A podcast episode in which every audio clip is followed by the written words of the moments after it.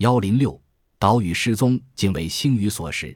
太平洋上有些岛屿前几年还在，后来再也找不到他们的踪迹。最近一些澳大利亚的科学家揭开了这个谜，他们发现南太平洋中有种星鱼，个子很大，直径一米左右，宛如大圆盘。它的身体四周长着十六条取食用的爪子，其上密布毒刺。它游动时就如一只旋转的盘子，所以澳洲人称它为“水中飞碟”。正是这种水中飞碟制造了一件件小岛失踪案。星鱼专以珊瑚和珊瑚礁石为口粮，且胃口颇佳。一条星鱼一昼夜就能吃掉两平方米面积的珊瑚礁。当它们群起争时，一些小岛屿便逐渐消失了。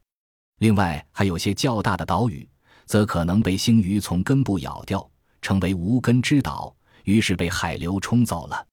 一些科学家从空拍摄的一系列照片显示，有些岛屿竟漂离了原来的位置。